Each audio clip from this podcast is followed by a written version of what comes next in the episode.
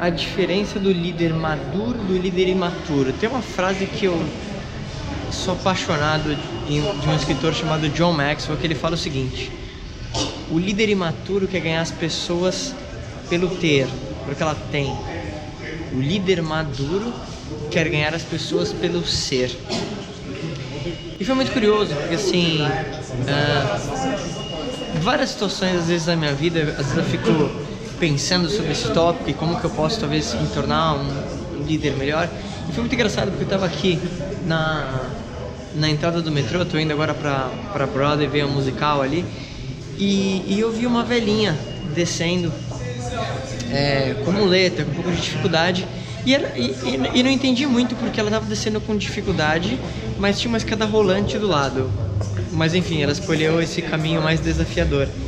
E, e logo depois que eu vi isso, eu vi uma pessoa ajudando é, essa velhinha a descer.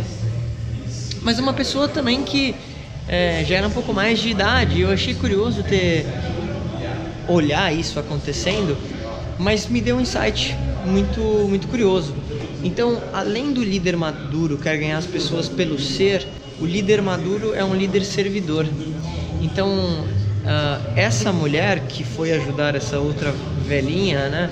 Ela com certeza colocou essa pessoa que estava com mais dificuldade que ela acima talvez das próprias necessidades que, que ela tinha. E isso é maravilhoso. E eu vi que muitas pessoas ficaram olhando isso, admiradas, quer dizer, uma, uma atitude muito bonita que ela fez, de fato. E a liderança, uh, ela é puramente influência. E uma das melhores formas de você aumentar a sua influência, uh, além de, claro, de buscar ser uma pessoa melhor, é você colocar os interesses das outras pessoas acima dos teus. E eu sempre falo sobre esse tópico porque ele é importante demais para a gente falar, talvez, apenas uma vez. E ter visto a situação me lembrou de algumas histórias, especialmente de ter trabalhado com o Roy. O Roy ele foi um, um, grande produtor musical. Se você acompanha a minha história, você talvez tenha, tenha ouvido falar sobre o Roy. O Roy Scala foi meu grande mentor de vida, ele foi um dos maiores produtores de som do mundo. E eu lembro claramente que várias vezes o Roy ele me perguntava e ele era muito preocupado, né?